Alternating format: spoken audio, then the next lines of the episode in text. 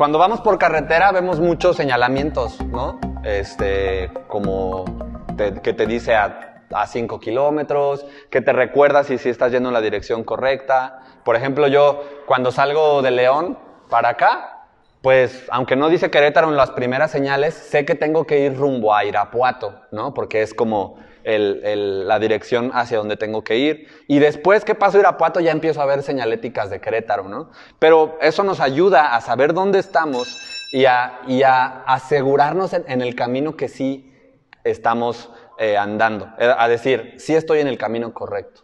¿Ok? ¿Por qué les cuento todo esto? Porque la audiencia a la que Primera de Juan le estaba escribiendo se encontraban en una situación muy parecida. Aunque no estaban perdidos físicamente, estaban perdidos de una manera en la que ellos empezaron a dudar si realmente caminaban en la verdad. Ellos empezaron a dudar si realmente conocían a Jesús, si realmente Jesús era quien los apóstoles les habían dicho que Jesús era, y se encontraban dudando. En este contexto de Primera de Juan, Juan les está escribiendo a una comunidad de creyentes que se cree que estaban alrededor de, la ciudad de Éfeso, del antiguo Éfeso, pero le estaba escribiendo por algo muy específico. Había personas dentro de la iglesia que habían abandonado la fe, que se habían alejado de la comunidad cristiana y que luego habían regresado con falsas enseñanzas acerca de la persona de Cristo. A lo mejor alguna vez has escuchado esta palabra dominguera, como dice Saúl, gnosticismo.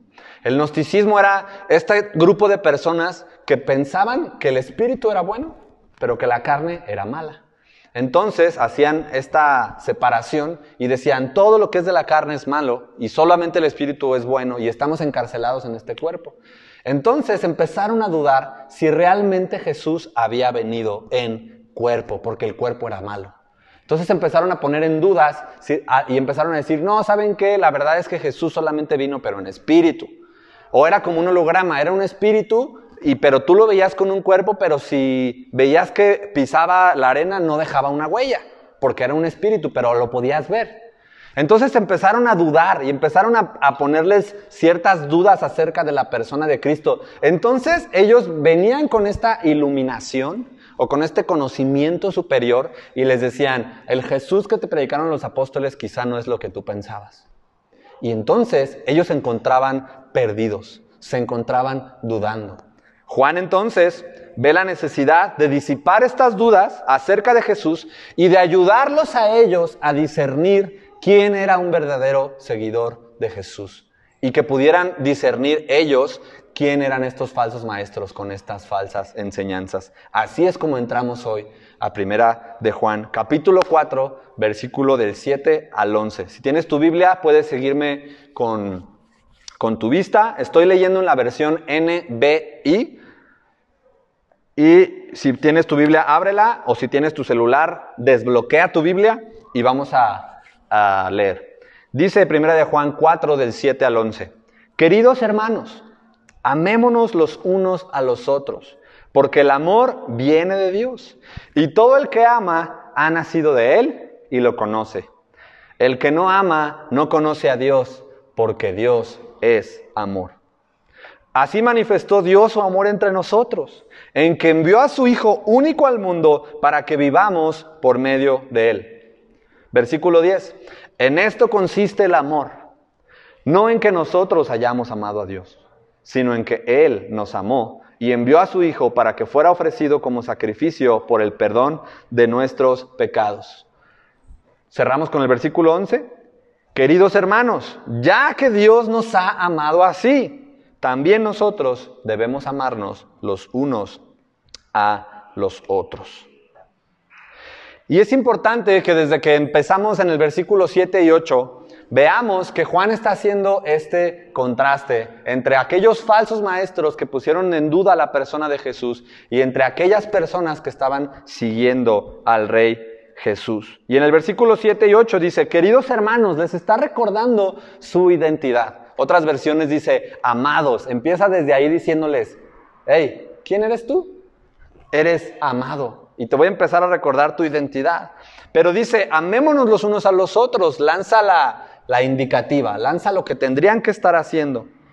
Y dice, ¿por qué? Porque el amor viene de Dios Y todo el que lo ama ha nacido de él. Es decir, todo aquel que ama es hijo de Dios. Todo aquel que ama puede llamar a Dios su Padre. Todo el que ama ha nacido de Él y lo conoce. Y entonces deja ver el contraste. El que no ama no conoce a Dios, porque Dios es amor. Fíjate cómo Juan está empezando a hacer estos contrastes. Está diciendo, ¿quieres identificar a un falso maestro? ¿Y quieres asegurarte que realmente vas en la carretera correcta?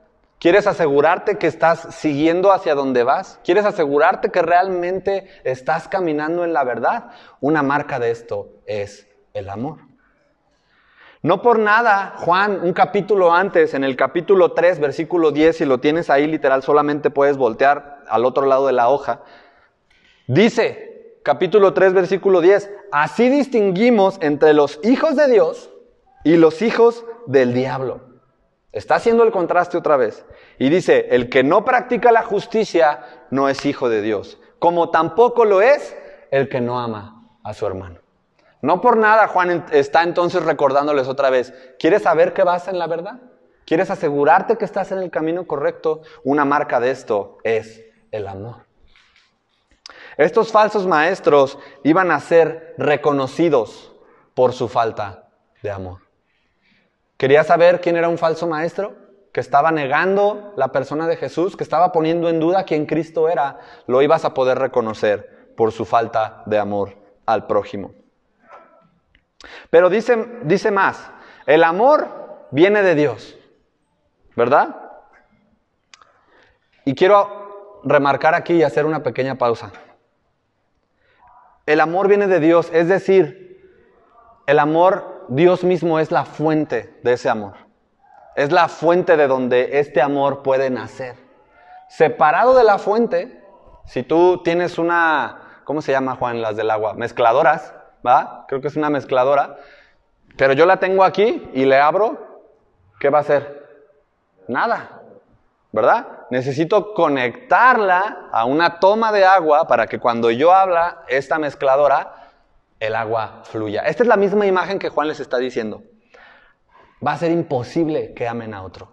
Va a ser imposible que amen a su hermano. Va a ser imposible que amen a su prójimo separados de Dios. Porque Él es amor. Porque Él es el amor. Separados de Dios, nada podemos hacer. Entonces, el amor viene de Dios y el amor mismo es Dios, lo dice Juan. En el capítulo 7 dice, porque el amor viene de Dios y todo el que ama, básicamente puede llamar a Dios su Padre y lo conoce. Y el que no ama, no conoce a Dios, porque Dios es amor. Muéstrame a alguien que está amando a su hermano y te mostraré a alguien que conoce y ama a Dios. Muéstrame a alguien que está amando a su prójimo y te puedo entonces mostrar a alguien que conoce y ama a Dios. Pero entonces deberíamos de preguntarnos hasta aquí, Mario, entonces estás diciendo que todo aquel que ama es hijo de Dios? No. Y Juan se va a empezar a desmenuzar y a explicarles de qué tipo de amor les está hablando. Porque fíjate muy bien lo que está diciendo Juan al final del versículo 8. Dice, Dios es amor. Él no dice que Dios posee amor. Él no dice que una de las actividades de Dios es amarnos. Él dice que la misma esencia del ser de Dios es amor. Pero ¿qué clase de amor? Esa es la pregunta. Entonces, Mario, pero yo amo a mi esposa. Como, pues trato de llevarle flores o trato de llevarla de, a cenar a donde le gusta.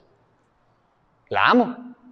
Ya entonces soy hijo de Dios. Vamos a hablar de qué clase de amor está hablando Juan aquí. Pero fíjate muy bien lo que dice aquí, Dios es amor. No dice amor es Dios.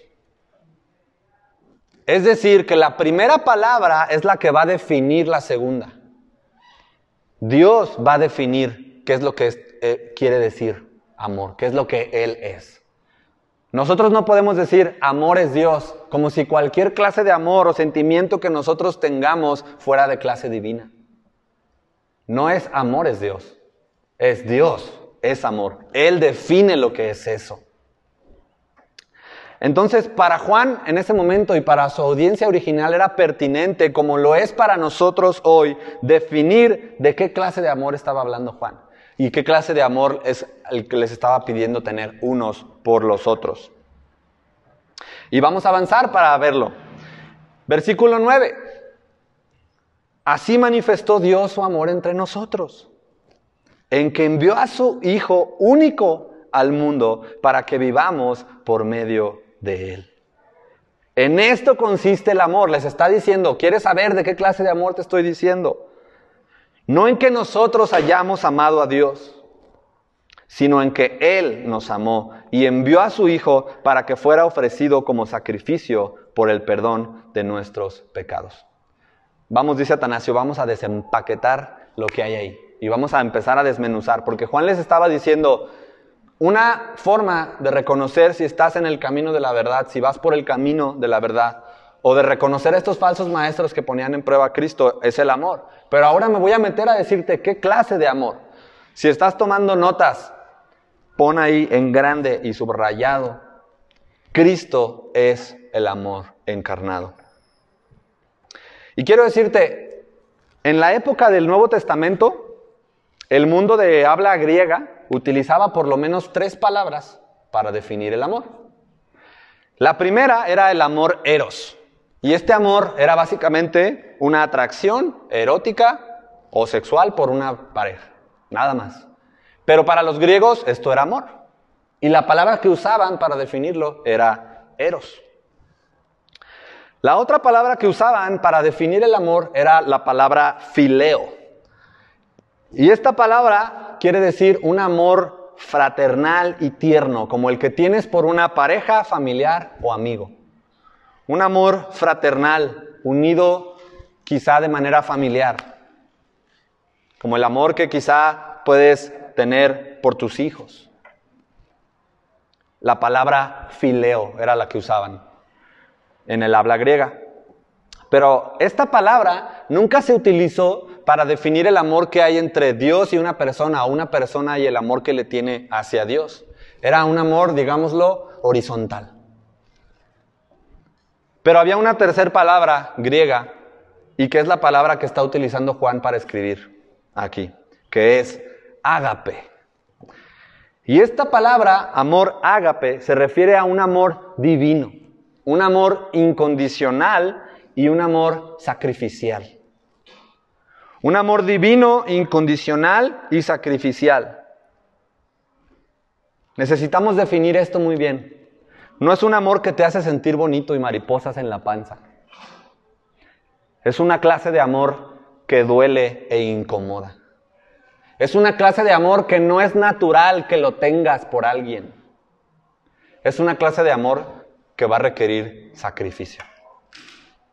Entonces, cuando Juan está hablando aquí que Dios nos ha amado, está diciendo, somos receptores del ágape de Dios. No de un amor bonito, no de un amor romántico, no, no de un amor donde Dios nos envió flores y chocolates en San Valentín, sino de un amor que le costó todo, de un amor incondicional, divino y sacrificial. Entonces dice el versículo 9, Así manifestó Dios este amor. Fíjate muy bien, cuando escuchas la palabra manifestó, ¿qué es lo que piensas? Mostró, lo reveló, lo hizo visible, exacto. Esta palabra de la, de la original quiere decir que es como una luz que brilla en medio de la oscuridad. Quiere decir como un fuerte trueno incandescente. Es decir, es algo que vas a ver porque lo vas a ver. No puede pasar desapercibido. Alguna vez me acuerdo ir manejando por carretera, ahorita que estamos hablando de la manejada y las perdidas, iba por entre San Luis, hay un, hay un paso donde hay mucho, mucho verde, mucha montaña por San Luis Potosí, y cuando iba manejando estaba lloviendo, teníamos que venir con los limpiadores, y de repente cae un trueno, pero cerca, o sea, como Alcancé a ver la línea, así. Pero una línea, no que ves el trueno y dices, mira un trueno, una línea que por dos segundos te dejó ciego. Por dos segundos fue como, ¡wow! Todo se puso blanco al frente nuestro. Así quiere decir que Dios reveló su amor. De esta manera, de una forma que no iba a pasar desapercibida. Y la forma en la que Dios reveló su amor, ¿qué dice el versículo 9? Que envió a su Hijo único al mundo para que vivamos por medio de él. Fíjate muy bien, si nosotros pudiéramos tomar todo el ágape de Dios, todo este amor sacrificial y básicamente lo que dice el versículo 8, todo lo que Dios es en sí mismo, y pudiéramos embotellarlo, o pudiéramos darle control P, creo es imprimir, esa impresión que saldría es Cristo Jesús. En Él habitaba completamente toda la plenitud de Dios. Todo el amor que Dios tenía para dar se hizo encarnado en la persona de Cristo. Esa es la forma en la que Dios dijo, esto lo vas a ver porque lo vas a ver. Y por medio de mi amor encarnado voy a dividir el tiempo en antes de Él y después de Él.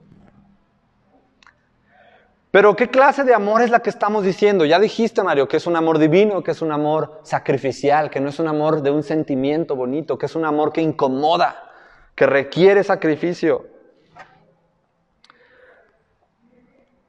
Vamos a ver en el versículo 8, en el versículo 9 dice, perdón, 10, en esto consiste el amor, no en que nosotros hayamos amado a Dios. Pausa. El amor no consiste en que tú ames a Dios en que tú vayas por ahí caminando. Y como los falsos maestros de ese momento, por eso Juan vio tan pertinente escribirles, ellos se llenaban la boca diciendo que amaban a Dios. Entonces Juan dice, no sirve que estés diciendo que amas a Dios. El amor no se trata de que tú digas, oh, cuánto amo a Dios, yo amo muchísimo a Dios. No se trata de eso, porque los falsos maestros decían exactamente la misma cosa. El amor consiste no en que tú hayas amado a Dios, sino que Él te amó. Es decir, este amor ágape que Juan les está describiendo quiere decir que el amor ágape es tomada por iniciativa divina. La iniciativa de amarnos fue de Él, no tuya.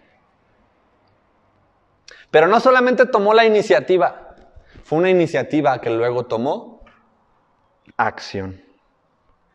Versículo 10. En esto consiste el amor, no en que nosotros hayamos amado a Dios, sino en que Él nos amó, ahí está su iniciativa, y luego la acción, y envió a su Hijo para que fuera ofrecido como sacrificio por el perdón de nuestros pecados.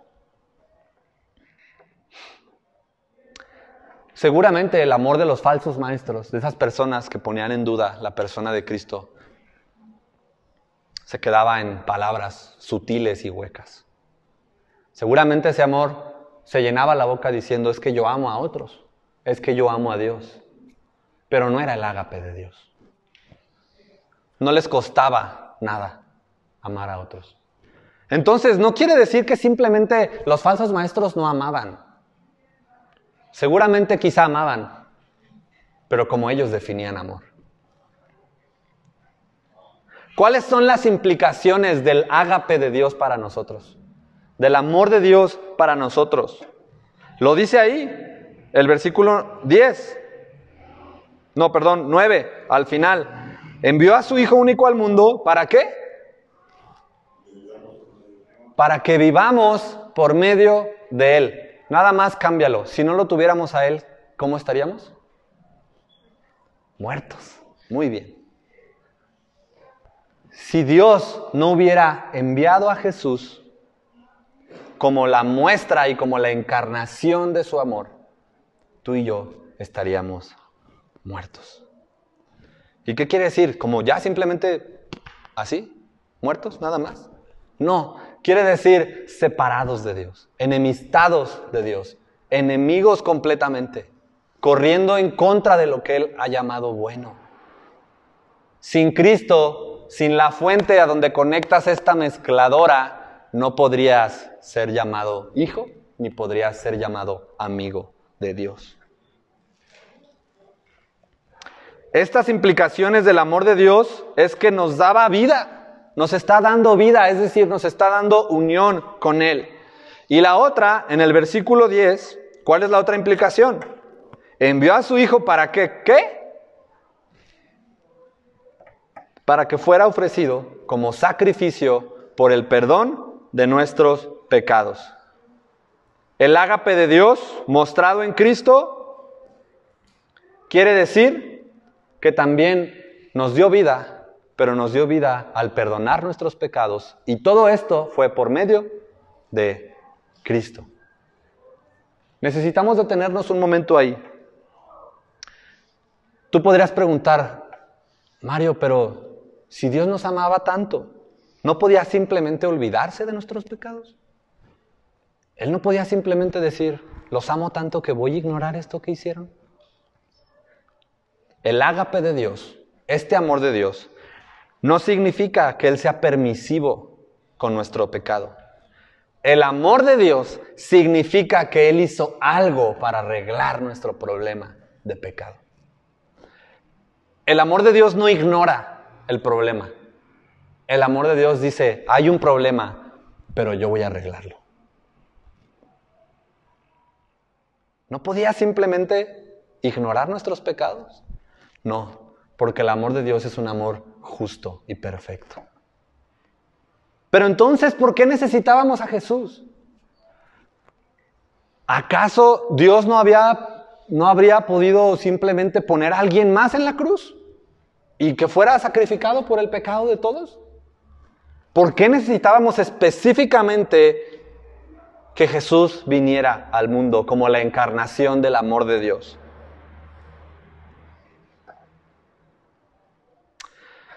Hermanos, Jesús vino a vivir una vida intachable y perfecta. Una que ningún otro ser humano habría podido vivir. Y Juan vio pertinente decir esto. ¿Por qué? Porque esos falsos maestros, ¿qué creían? Que la carne era mala, que no había nada bueno en la carne. Entonces Juan está diciendo, no, no, no, Dios se hizo carne y vivió una vida perfecta en la carne. Fue totalmente Dios, pero totalmente humano al mismo tiempo. ¿Tú crees que la carne es mala? ¿Que solamente vivimos encerrados en este cuerpo feo? No, Dios decidió tomar ese cuerpo y vivir la vida que ni tú ni yo podríamos vivir. Por eso necesitábamos a Jesús. Fíjate muy bien, dice una palabra aquí, envió a su Hijo único. En otras versiones dice unigénito. Quizás has escuchado esta palabra. Unigénito o único, muchas veces pensamos como si fuera hijo único, es decir, fue el único hijo de Dios. Nada más es el único que tuvo como hijo único, como las parejas que solamente tienen un hijo, como hoy Amelia, ¿no? Es la hija unigénita. Pero no es eso a lo que se refiere esta palabra, a que fuera solo único, porque ¿acaso Dios no tiene más hijos? ¿No nos ha llamado sus hijos? Sí. A lo que se refiere la palabra unigénito es al único en su especie, a su valor especial, a que no había ningún otro hijo que pudiera ser como ese hijo. La palabra unigénito fue la misma palabra para hablar de Isaac, el hijo de Abraham. Sabemos que Abraham tuvo muchos hijos. Dios le prometió que iba a tener mucha descendencia, pero Isaac fue el hijo unigénito, es decir, el hijo especial de la promesa, el que habría de cumplir lo que Dios le había dicho. Esa es la palabra con la que se refiere a Jesús. Jesús no como hijo único, sino como el único en su especie. No hay nada que se le compare a él. No hay nada mejor que el cielo pudiera darnos. Su vida perfecta y entonces como ese hijo especial, el que habría de cumplir todo lo que Dios manda. El especial tesoro del cielo estaba siendo puesto en una cruz, por ti y por mí. No pierdas de vista esto. A veces pensamos mucho en la cruz. Ahí fue donde se compró. Ahí fue donde Dios me perdonó. Sí, es una verdad. Sin la vida perfecta de Cristo, esa cruz no hubiera valido nada. No era la cruz en sí misma la que tenía poder, era el que estaba colgado en esa cruz. Era quien estaba cargando en ese momento la ira de Dios por nuestras fallas. El amor de Dios hoy está disponible para ti y es gratis para ti, pero a Él le costó todo.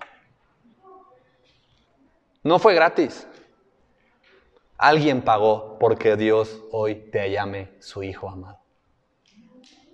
Alguien pagó eso. Alguien pagó esa cuenta para que pudiéramos ser reconciliados con Dios.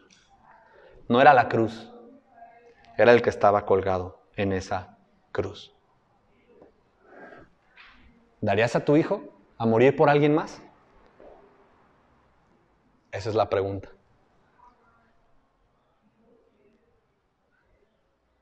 Dice la Biblia, quizá hay quien se atreva a morir por un justo, por alguien que tú dices, vale la pena morir por él. Va, o quizá tú dices, estoy dispuesto a dar la vida, pero la mía, por mi esposa.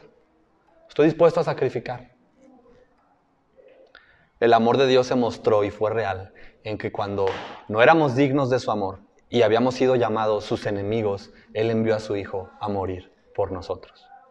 No es el equivalente de que des a morir a tu hijo por alguien que vale la pena. Es el equivalente que des a morir a tu hijo por un criminal. Y no solamente para que el criminal sea perdonado, sino para que el criminal tome el lugar de tu hijo, su lugar en la mesa, su cuarto, su apellido. No podemos comprender esa clase de amor. Eso es el ágape de Dios. No es un amor de, no manches, mira qué bonito, mira qué sentimiento. Es un amor que le costó todo a Él. Es un amor que duele, que incomoda y que requiere sacrificio. Y el ágape de Dios requirió el más grande de todos los sacrificios. Lo mejor que el cielo tenía para dar, puesto en una cruz, por ti y por mí. ¿Has entendido cuán grande amor te ha mostrado Dios?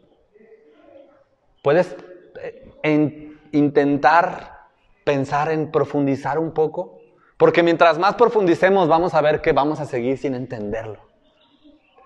Es como una alberca, quizá, pienso en una fosa de clavados, no sé si alguna vez te has tirado clavado en una fosa, pero a veces cuando estás desde arriba, desde el trampolín, tú alcanzas a ver el piso y dices, ah, como que ya, o sea, sí llego, ya, ya lo vi.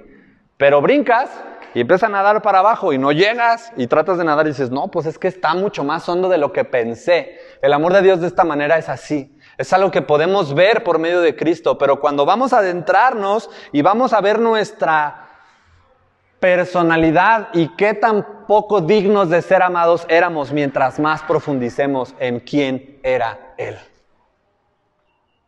Mientras más profundizamos en quién es Cristo Jesús, nos vamos a ver por nuestros méritos más y más y más lejanos al amor que Dios nos mostró. Pero va a ser más y más y más la gracia y el agradecimiento porque vamos a decir, yo no merecía a tu hijo en la cruz. Yo no merecía que Él diera su vida por mí. Él era perfecto. Él no cometió pecado.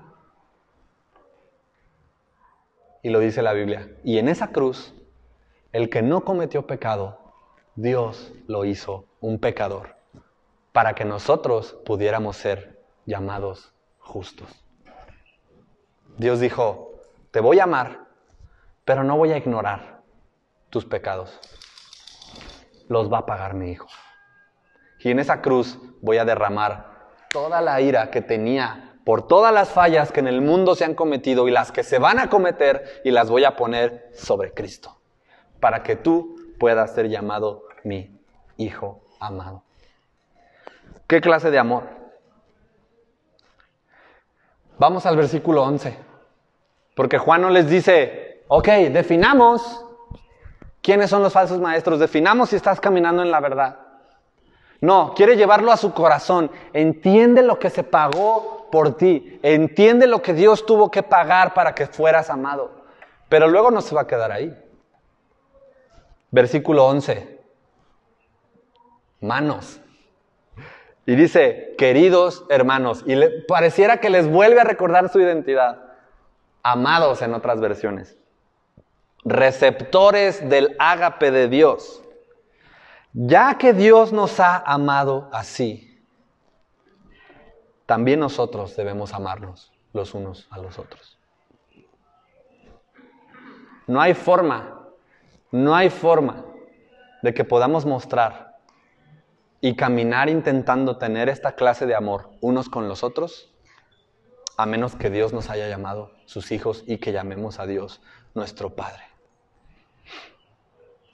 No hay forma de que intentemos mostrar esta clase de amor los unos con los otros a menos de que seamos motivados por el gran amor que Dios nos ha tenido. Si no has entendido el amor que la clase de amor que Dios te ha mostrado, si no has entendido cómo él manifestó, reveló su amor al mundo, si no te has visto como aquella persona que debería de haber pagado y, estado en la cruz, pero que el gran amor de Dios envió a su hijo ahí, y todavía no te cae ese 20, no vas a poder amar a otros de esta manera. Va a ser imposible. Imposible, como la mezcladora que no está conectada a la toma de agua. No puede, no puede salir agua. No estás conectado a la fuente. Es imposible. Esta semana tuve la oportunidad de ir a la escuelita, a la escuela de donde trabajan Charlie y Carla a compartir con los padres un, momento y hablé de la parábola del hijo pródigo. Y algo que me quedé pensando porque estaba estudiando los dos temas eh, para este domingo también y como que los traía cruzados. Ah, pero una de las cosas que me quedé meditando mientras pensaba en el amor y en la respuesta de alguien que ha sido amado, aunque sabemos que la parábola del hijo pródigo es una parábola, su nombre lo dice, me quedé pensando, ¿cómo habrá sido la vida de ese hijo que fue perdonado después? Ese hijo que estuvo alejado del padre, que estuvo en el charco de los puercos, que regresó diciéndole al padre, por favor, hazme como uno de tus trabajadores. Y que el padre le dijo, no, yo te voy a amar, te voy a dar el anillo familiar, te voy a poner calzado en tus pies, te voy a vestir y te voy a hacer una fiesta porque estabas perdido y has sido traído a casa otra vez. Después de ahí en adelante, ¿cómo crees que habrá sido esa vida del hijo? En agradecimiento, ¿Crees que quizá sintiera odio por el Padre? ¿Crees que quizá tendría cara para sentir odio por su hermano después de que fue amado y perdonado de esa manera? De la misma manera estábamos tú y yo.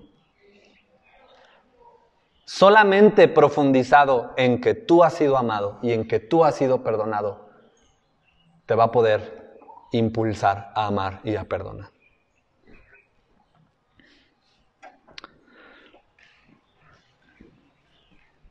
Sería bueno que nos preguntáramos cuando nos esté costando mucho trabajo amar a otros de manera sacrificial, no de manera romántica, no de manera, pues te amo porque me caes muy bien y pues y Jesús lo dijo también.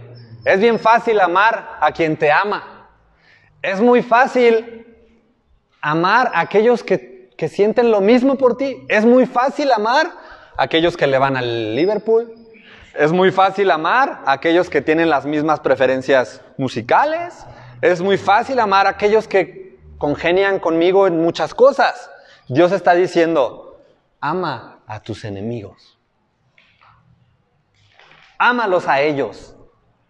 Porque cuando tú eras enemigo mío, yo te amé. Y dijo, ¿qué Jesús dijo, ¿qué mérito tiene amar a quienes nos aman? Amemos a quien no nos ama.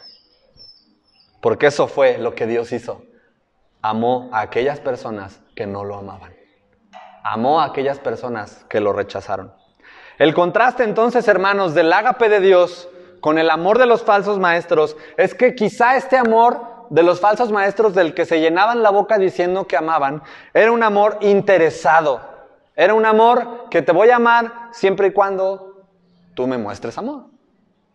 Voy a ser fiel siempre y cuando tú me seas fiel. Era un amor egoísta y sin sacrificio. Es decir, un amor que te amo porque sé que voy a recibir algo a cambio. Eso es un amor egoísta. Un amor que se trata de ti mismo. Un amor que se trata de hacerte feliz. ¿Cuánto en contra va esto con nuestra cultura hoy, no? ¿Por qué te casaste? Para ser feliz. Ella me tiene que hacer feliz. Él me tiene que hacer feliz según el amor de Dios. No se trata de ti mismo. El amor de los falsos maestros era un amor estéril. No se mostraba en frutos. Al contrario, el amor de Dios fue desinteresado. No depende de ti. Fue su iniciativa. Fue entregado y sacrificial. Le costó todo y fue puesto en práctica. ¿Ves la clase de amor que Juan les está diciendo a, la audiencia en primera de Juan? La clase de amor que deberíamos tener unos por otros. Para ir cerrando, me gustaría que reflexionáramos en por qué, por qué amas a tu hermano aquí hoy. ¿Por qué podrías amarlo si no lo amas? Porque si nuestras relaciones como iglesia no están ancladas en el ágape de Dios, tarde o temprano van a caer. Si nuestras relaciones y el por qué estamos hoy aquí no está anclado en el amor que Dios nos ha mostrado, tarde o temprano van a caer, porque tarde o temprano tu hermano va a hacer o decir algo que no te gustó. Porque tarde o temprano vas a ver que tu hermano o tu hermana aquí no son perfectos. El que fue perfecto vino y tomó la cruz. Si entonces nuestras relaciones y nuestro amor unos por otros no está centrado y anclado en el amor que Dios nos ha mostrado, tarde o temprano van a caer. Esta iglesia no es perfecta. Y créeme que vamos a tener muchas oportunidades de poner en práctica esta clase de amor. Vamos a tener muchas oportunidades de practicar esto como iglesia. No de practicar de enviarte flores en tu cumpleaños. No el practicar mientras todo está bien, amarnos los unos a los otros porque coincidimos en tantas cosas. Eso sí, también lo vamos a practicar. Pero vamos a tener muchas oportunidades en practicar donde vamos a tener que amarnos cuando no queremos, cuando nos cuesta, cuando nos duele y cuando requiere sacrificio. Y la única forma en la que vamos a poder hacer eso es si volteamos a la cruz. Yo diría, ¿te está costando trabajo amar a tu hermano? ¿Estás luchando con amar a tu hermano? lo mejor que puedes hacer sería regresar y ver que has olvidado del amor que Dios te mostró. ¿Te está costando trabajo amar a tu hermano? Regresa a la cruz y quizá hay algo que has olvidado del amor que Dios te mostró. Esto es un mensaje contracultural para nosotros hoy en una cultura latina donde el amor queda muy superficial, donde, dice Atanasio, le decimos amigo al de la gasolinera, amigo, ¿me pones 20 litros? Como, ¿es tu amigo? No, es que así nos hablamos. Es una cultura donde nos encanta el guateque, a algunos. Es una cultura donde, pues, si alguien nos invita a su casa, ya es mi amigo, nos amamos él y yo. Es una cultura donde fácilmente podríamos confundir lo que Juan está escribiendo, el amarnos unos a otros, con invitarnos a comer a nuestra casa. Vivimos en una cultura donde fácilmente podemos ignorar y pensar que nos amamos unos a otros siendo obedientes a esta palabra cuando no estamos sacrificando nada, cuando no es incómodo. Y eso sería un buen principio y una buena pregunta. ¿Quieres saber si estás amando a tu hermano? Es incómodo. No va a ser fácil. Con esta clase de amor, ¿quieres saber que estás amando a tu hermano con el ágape que Dios te ha mostrado? Te va a costar. Te va a doler. Entonces, aquí es donde dice Juan, amémonos unos a otros. Amémonos de esta manera.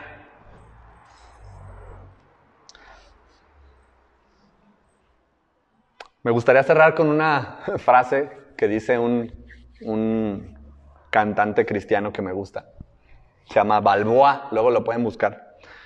Pero Balboa dice en una de sus canciones, es cristiano el que vive como Cristo. El que deja todo y muere a su favor. Se dice fácil, pero es grande el desafío de olvidarnos de nosotros para que el otro esté mejor. Eso es lo que Dios hizo.